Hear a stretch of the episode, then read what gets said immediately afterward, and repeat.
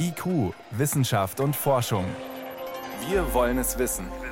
Ein Podcast von Bayern 2.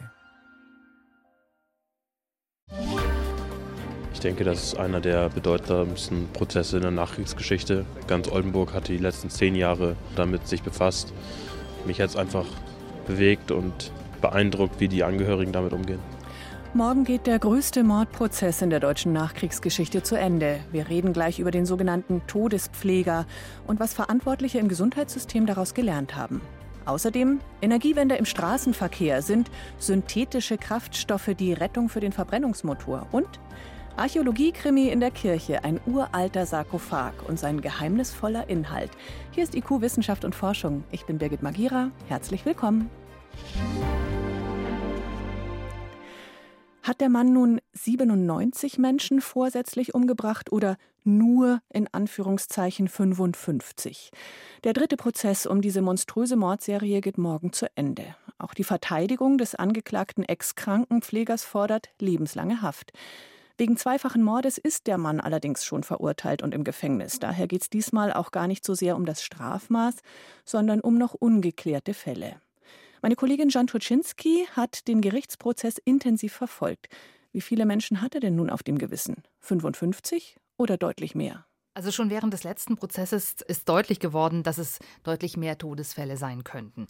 Unter anderem hat er gegenüber seinem Gutachter solche Aussagen gemacht. Auch Mitgefangene kamen und haben gesagt, solche Dinge haben sie von ihm im Gefängnis gehört. Im Herbst 2014 wurde dann eine Sonderkommission eingesetzt, die Soko Cardio in Oldenburg. Und die hat sich darauf konzentriert, die sogenannten ja, Tatwaffen, Tatmittel herauszufinden. Relativ schnell bekannt, einfach durch eine Zeugenaussage, ist das Medikament Gilorhythmal geworden. Und das kannte man eben aus Delmenhorst. Und da hat Nils Högel auch sehr früh schon zugegeben, dass er das benutzt hat. Was ist das für ein Medikament? Gilorhythmal, der Wirkstoff ist Eichmalin, das ist ein Medikament gegen Herzrhythmusstörungen. Das Problem ist, wenn man es falsch dosiert, dann führt es zum Kreislaufzusammenbruch. Und genau das war auch im Übrigen das Ziel des Pflegers, denn er wollte Patienten reanimieren, retten. Das hat dann aber in vielen Fällen nicht funktioniert. Und die Untersuchungen der Medizinischen Hochschule in Hannover, die toxikologischen Untersuchungen haben ergeben, es gab auch andere Substanzen. Und wie hat man die entdeckt?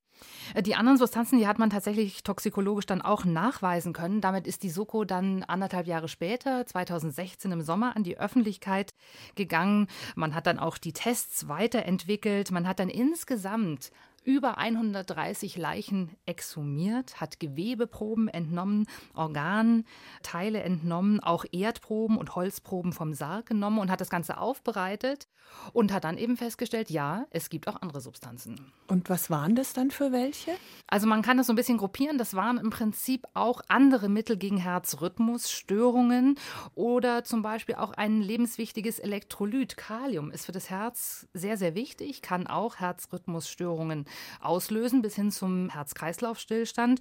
Und dann gab es noch ein interessantes Mittel mit dem Wirkstoff Lidocain. Das ist ein Betäubungsmittel, ein lokales Betäubungsmittel.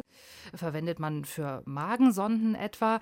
Und das hat auch antiarrhythmische Wirkung, kann also auch bei einer Überdosierung des Herz aus dem Takt bringen und lässt dann den Blutdruck abfallen. Also das sind die Mittel, die wir kennen. Wahrscheinlich gibt es sogar noch mehr Mittel, also Tatwaffen, wenn man so will, nach denen gar nicht gesucht wurde. Zumindest sagen das die Experten, die mit dem Fall betraut waren. Aber es war schon schwierig genug, natürlich den Nachweis für die jetzt bekannten Mittel zu erbringen. Aber man konnte die alle nachweisen. Wie?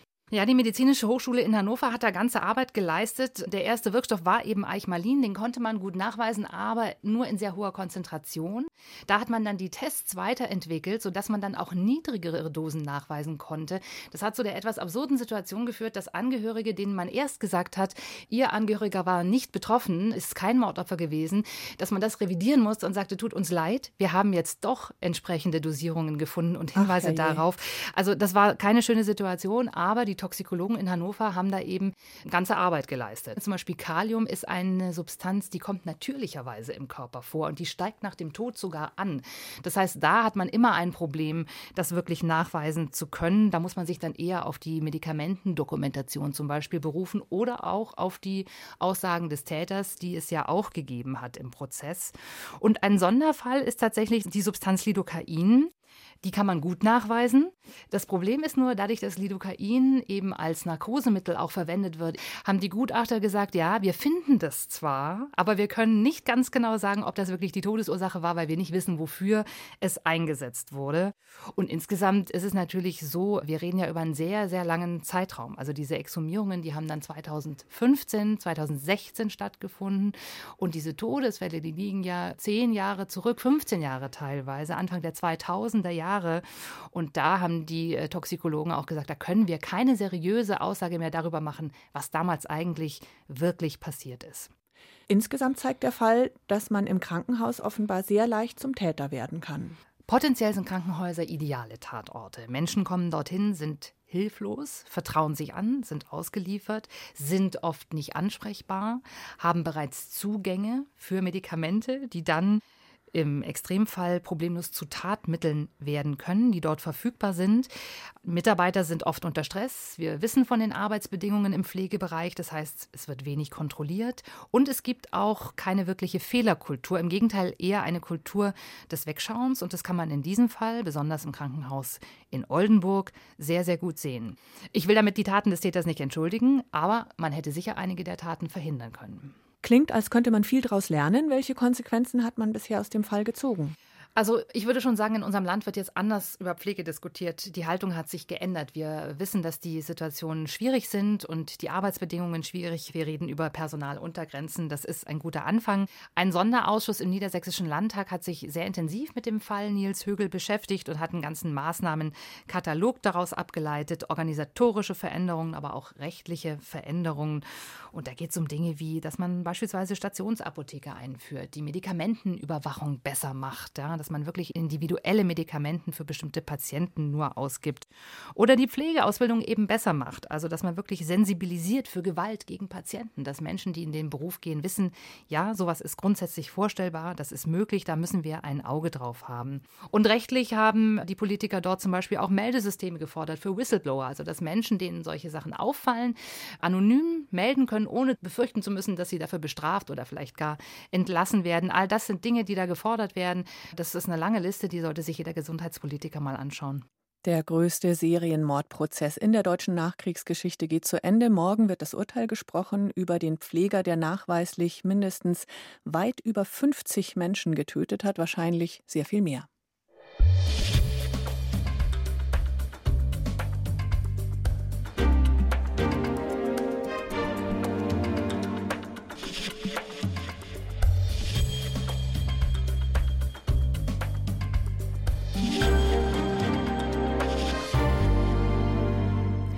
Wir müssen klotzen, nicht kleckern. Die Verkehrswende ist keine Science-Fiction, das muss jetzt losgehen, hat der Oberbürgermeister von Münster gesagt im Namen des Deutschen Städtetages. Der ist heute zusammengekommen. Und die Bürgermeister und Bürgermeisterinnen sind sich weitgehend einig, dass ihre Bürger frische Luft brauchen und nicht dauernd im Stau stehen wollen. Bessere öffentliche Verkehrsmittel sind eine Strategie, Fahrverbote, Elektroautos fördern, mehr Radwege.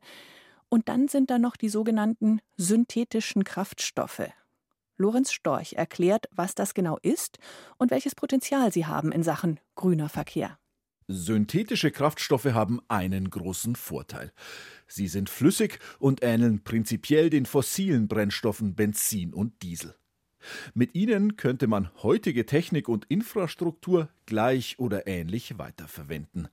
Die deutsche Spezialität Verbrennungsmotor und das Tankstellennetz.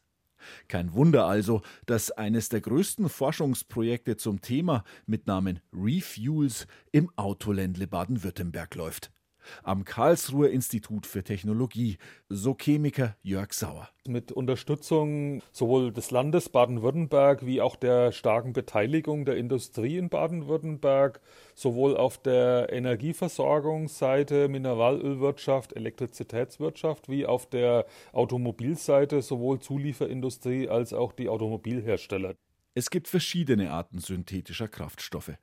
Auf der einen Seite die rein elektrizitätsbasierten, mit Hilfe von Strom und Elektrolyse wird Wasserstoff hergestellt, der dann mit Kohlendioxid, zum Beispiel aus Kraftwerksabgasen, zu flüssigem Kraftstoff weiterverarbeitet wird.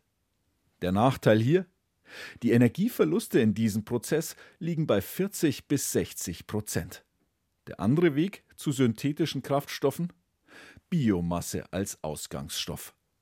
Am Karlsruher Institut für Technologie etwa nehmen sie Stroh. Das bringt bereits Energie mit, was man daran sehen kann, dass Stroh auch brennbar ist, braucht für die chemische Reaktion daher weniger Hilfsenergie. Der Nachteil? Biomasse ist knapp in Deutschland, die Tank-gegen-Teller-Diskussion vertraut. Beim Forschungsprogramm Refuels am Karlsruher Institut für Technologie versuchen die Wissenschaftler, beide Wege zu synthetischen Kraftstoffen auf möglichst intelligente Weise zu verbinden, so Chemiker Jörg Sauer. Man kann auch die ganzen Prozessketten koppeln und dann höhere Effizienzen erreichen und dadurch auch weniger Bedarf an Elektrizität solche Verbundsysteme sind ja auch in anderen Bereichen das Geheimnis effizienter Großchemie. Mehr Effizienz ist aber auch bitter nötig. Sauer spricht von einstweilen schrecklich niedrigen Wirkungsgraden bei der Herstellung synthetischer Kraftstoffe, wo etwa von 7 Kilowatt Strom am Ende nur ein Kilowatt gespeicherte Energie im flüssigen Kraftstoff ankommt. Also es wird immer so diskutiert, naja, das ist ja so ineffizient, deswegen machen wir es nicht. Nee, Industrie geht andersrum vor. Die setzt sich ein Ziel, also ich sage mal 3 zu 1 zum Beispiel, 3 Kilowattstunden Strom in 1 Kilowattstunde Kraftstoff umzuwandeln. Wenn man das erreicht, wird man es machen und wenn nicht, dann nicht. Auch wenn in der Entwicklung alles rund läuft, werden synthetische Kraftstoffe am Ende noch rund doppelt so teuer sein wie fossiler Kraftstoff heute. Bis 2030 könnten Anlagen in Betrieb sein, die mehrere hunderttausend Tonnen synthetischen Kraftstoff pro Jahr herstellen, meint Sauer ein Bruchteil des Jahresbedarfs. Noch einen Haken haben die synthetischen Kraftstoffe. Den Strom, den man für ihre Herstellung braucht, könnte man in Elektrofahrzeugen viel effizienter nutzen. Das liegt am schlechten Wirkungsgrad der Verbrennungsmotoren, rechnet Lars Mönch vom Umweltbundesamt vor. Zwischen 60 und 70 Prozent verliert ja der Verbrennungsmotor schon. Und bei einem Elektromotor kann ich ja über 95 Prozent der elektrischen Energie in mechanische Energie umsetzen. Wo E-Fahrzeuge eingesetzt werden können, haben Verbrenner mit synthetischen Kraftstoffen deshalb langfristig keine Chance. Da ist sich das Umweltbundesamt mit dem Großteil der Wissenschaftler einig.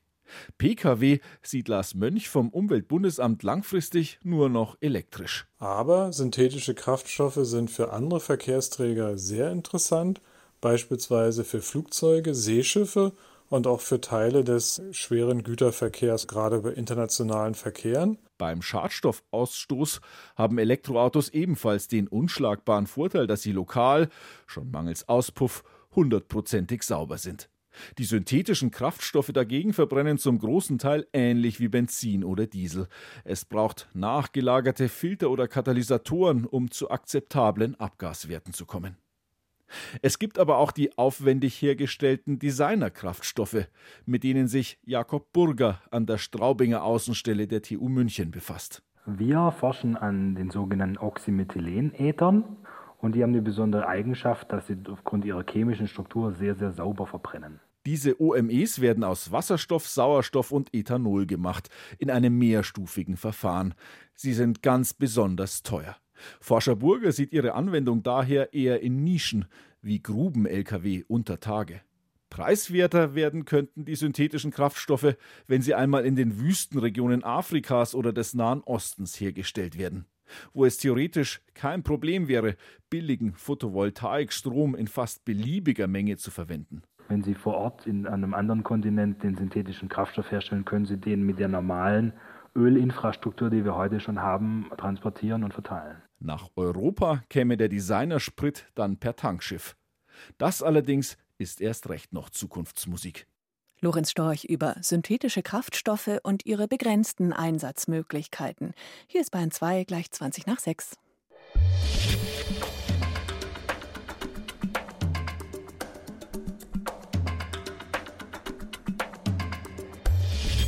Wissenschaft schnell erzählt.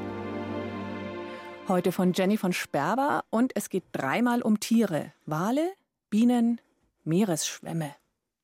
Mhm. Das sind wirklich Tiere? Ja, ja, die sind am Riff festgewachsen, aber es sind Tiere, und zwar faszinierende Tiere. Forscher haben jetzt entdeckt, dass Schwämme Artenschützern helfen können, wenn die herausfinden wollen, welche Tierarten in bestimmten Meeresregionen vorkommen. Das nennt man Monitoring und das ist im Meer ziemlich schwierig. Momentan werden dafür Maschinen genutzt, die das Wasser im Meer filtern und da drin nach Erbgut suchen. Das kann man dann bestimmen. Und das können aber auch die Schwämme. Ja, die können das sogar noch besser als diese Hightech-Geräte. Die machen das nämlich sowieso den ganzen Tag. Die pumpen 10.000 Liter Wasser am Tag durch sich hindurch, um sich davon zu ernähren. Und dabei sammeln sie tatsächlich auch das Erbgut von all den Arten ein, die da noch so rumschwimmen. Mhm. Und die Forscher mussten jetzt nur noch ein bisschen Schwammmaterial rauftauchen, das untersuchen und haben da drin Erbgut von zig Fischarten und von Robben und von Pinguinen isoliert. Das klingt jetzt günstiger als große Maschinen, aber muss man dafür nicht die Schwämme töten? Nee, es reicht ein kleines Stückchen von so einem Schwamm und es wächst wieder nach. Okay. Weiter geht's mit Bienen. Die sind auch ziemlich faszinierend. Bienenforscher haben herausgefunden, dass die Symbole für Mengen verstehen können. Zumindest wenn man es ihnen vorher beibringt. Wie bringt man sowas bitte Bienen bei? Die Bienen, die sind in einen Gang reingeflogen und am Eingang von diesem Gang war ein Symbol. Das stand zum Beispiel entweder für die Menge 2 oder für die Menge 3. Und dann kamen sie an zwei Futterspender und die waren markiert. Zum Beispiel auf dem einen zwei und auf dem anderen drei Quadrate. Und nur in dem richtig markierten war dann auch Zuckerwasser für die Bienen drin. Nach 50 Durchgängen hatten die meisten Bienen kapiert, welches Symbol am Eingang für welche Menge steht. Das heißt, die hatten das Symbol am Eingang mit der richtigen Menge verknüpft. Ging das auch umgekehrt, dass also am Eingang eine Menge angezeigt wird und am Futterspender haben die dann das richtige Symbol erkannt? Witzigerweise nur, wenn die Bienen dann auch so rum trainiert worden waren. Also das gelernte Umdrehen, das haben sie nicht geschafft. Irgendwie auch beruhigend. Mastermind, Insekten. Zum Schluss wird es jetzt eher deprimierend. An der Westküste von Amerika stranden zurzeit ungewöhnlich viele tote Grauwale. Über 70 sind es mittlerweile. Wobei es eigentlich noch viel mehr Tote geben muss, weil gestorbene Wale sinken zum Meeresgrund und nur die allerwenigsten von ihnen stranden. Hm, und woran sterben die? Das wissen Experten auch nicht so ganz sicher, aber es ist auffällig, dass diese Wale alle sehr abgemagert sind. Es ist die Vermutung, dass sie einfach nicht mehr genug zu fressen finden. Eigentlich schwimmen die nämlich jedes Jahr tausende Kilometer weit in die Arktis, in den Norden, fressen sich dort eine ganz dicke Fettschicht an und kommen dann wieder zurück in den Süden, um Kinder zu kriegen.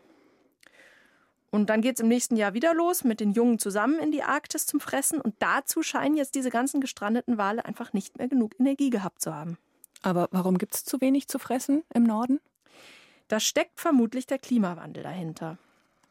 Die Wale, die fressen dort nämlich vor allem Flohkrebse, die sie aus dem Schlamm im Meeresgrund rausfiltern.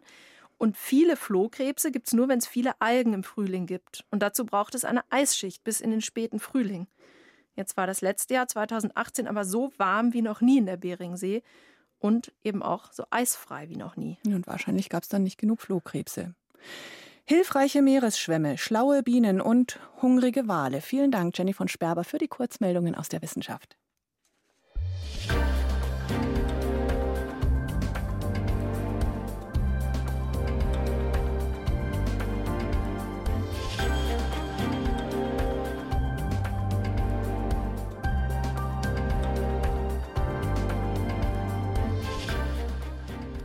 Da möchte man mal eben eine Fußbodenheizung einbauen und schon steckt man mittendrin in einer der spannendsten archäologischen Grabungen in Deutschland, in der Johanneskirche in Mainz.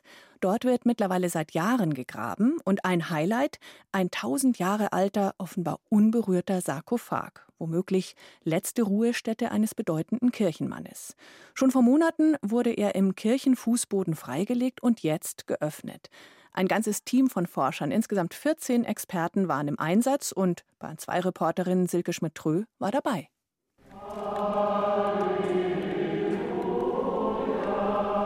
Erst überwiegen noch die Klänge der ökumenischen Andacht. Das entscheidende Geräusch kommt aber dann von den Ketten des Spezialkrans im Mittelschiff der Kirche. Ein 700 Kilogramm schwerer Sarkophagdeckel wird über eine Winde per Hand gehoben. Vier Personen stabilisieren mit einem Kurzsystem an den Ecken. Die insgesamt 14 Wissenschaftler, die an diesem Tag im Einsatz sind, tragen weiße Overalls, Mundschutz und Schutzbrille. Der abgesperrte Arbeitsbereich ist mit Holzplatten und Metallgerüsten über Mauerresten eingerichtet. Ein Hauch von Baustelle und Tatort zugleich. Jetzt wird es spannend. Wird man Reste einer Bischofsmütze sehen, die Spitze eines Bischofsstabs, vielleicht sogar eine Bleiplakette, auf der der Name erwähnt ist, Was genau im Sarkophag liegt, können Gäste und ein Großteil der Presse von den erhöhten Tribünen in ein paar Meter Entfernung auf einem Bildschirm verfolgen. Das Rätselraten beginnt. Drei Platten am Kopfende. Ja, ja, genau. Und eben, ich würde sogar behaupten, dass man ein bisschen, zumindest von der Lage her, ja. äh, die Wirbelsäule erkennt. Genau, würde ich auch sagen. Das ist gut. Keine gut erhaltenen Knochen, sondern flächige, helle Ablagerungen, die später als der fallende Knochen bestätigt werden. Kein erhaltener Schädel, dafür ein Hauch von goldenem Stoff, ein dünnes, gut sichtbares Band. Diese Goldbordüre im Kopfbereich ist ein Hinweis. Kurz darauf die erste Einschätzung des Forschungsleiters Guido Facani. Wie gesagt, Identifizierung als Priester ist durchaus plausibel. Person können wir nicht identifizieren und wir können auch keine Datierung angeben derzeit. Die Kernfrage der Wissenschaftler lässt sich an diesem Tag also nicht klären. Sind das die sterblichen Überreste des Mainzer Erzbischofs Erkanbald, der 1021 starb? Erkanbald soll im Vorgängerdom vom Mainzer Dom begraben sein. Das belegen historische Quellen. Liegt er in St. Johannes, würde das beweisen, die evangelische Kirche war in einem früheren Leben eine richtige Bischofskirche. Bisher zeigen Ausgrabungen nur, dass es dort Reste eines Baus gibt, der als Kirche genutzt wurde. Der Sarkophag selbst kommt aus dem 10. bis 13. Jahrhundert. Eineinhalb Stunden nach seiner Öffnung, unzähligen Fotos und einer Lagebesprechung nehmen die Forscher erste Proben mit der Pinzette aus dem Sarkophag. Eine nächste Stippvisite des Forschungsleiters und ein Einblick in das archäologische Seelenleben. Als ich rundherum lief, habe ich mich so anfreunden können mit dem, was wir jetzt sehen. Und es ist, also ich finde es umwerfend. Wir Archäologen sind genügsame Menschen. Wir sind erwartungslos bei dem, was wir tun und freilegen. Die Goldbordüre, ein Teil einer Bischofsmütze, wird nicht bestätigt. Am Inhalt des steinernen Grabs arbeiten Anthropologen, Restauratoren, Steinmetze, Archäologen und Textilrestauratoren in der nächsten Zeit zusammen. Das schon stark zerfallene Skelett ist ein wichtiger Punkt. Eine Radiokarbon-Datierung der Knochenreste kann den Fund laut Archäologe Fakani auf 150 Jahre eingreisen. Auch eine DNA-Analyse ist geplant. Bis hier belastbare Erkenntnisse vorliegen, wird es noch einige Zeit dauern. Ein paar Erkenntnisse kann Fakani aber schon mittags im Pressegespräch präsentieren. Überrascht haben die Bearbeitungsspuren in, in der Sarkophagwand. Das Grab wurde an Kopf und Fuß vermutlich an die Größe des Bestatteten angepasst. Und der Verstorbene wurde wahrscheinlich teilweise mit Ätzkalk bedeckt. Ätzkalk beschleunigt die Zersetzung eines Leichnams, kann verschiedene Gründe haben. Einer davon kann sein, dass man Geruchsbildung im Innenraum der Sarkophag lag ja in der Johanniskirche drin, äh, im Innenraum zu verhindern. Die Behandlung, die nicht ungewöhnlich für das Mittelalter ist, führt dazu, dass nicht einmal Zähne gefunden wurden. Aber immerhin gibt es Textilreste, die nicht mit Erzkalk in Berührung gekommen sind. Eine weitere Spur neben Goldbordüren verbirgt sich in den Schuhresten. Die aufwendig gestalteten Stoffschuhe könnten ein Hinweis auf die Stellung der Person sein – die Textilwissenschaftler werden in den nächsten Tagen ganz genau hinsehen. Streiflicht lässt gewisse Oberflächenstrukturen erkennen, lässt Gewebespezialitäten erkennen, lässt Flicke erkennen und so weiter. Das ist ein optisches Arbeiten jetzt. Vielleicht werden da und dort Fäden genommen, damit man das Material analysieren kann. Ist es Wolle, ist es Seide, ist es, wenn das überhaupt nötig ist. Ganze Gegenstände sollen aber bei den weiteren Analysen nicht aus dem Sarkophag entnommen werden. Eine Sache der Pietät, sagt der Forschungsleiter Fakani. Ich habe auch schon an einer Sarkophagerforschung mitgearbeitet, wo wir alles drin gelassen haben. Und da sind wunderschöne Datierungen vorgekommen. Wir konnten ihn auf ein Vierteljahrhundert genau einordnen. Wir wussten, wer es war. Und es ist meine persönliche Überzeugung, es ist nicht nötig, dass irgendwas rauskommt. Meine persönliche Überzeugung. Ein tausend Jahre alter Sarkophag, Sensationsfund in Mainz in einer Kirche. Silke Schmidt-Rö war dabei, als er geöffnet wurde. Damit sind wir am Ende von IQ Wissenschaft und Forschung für heute mit Birgit Magira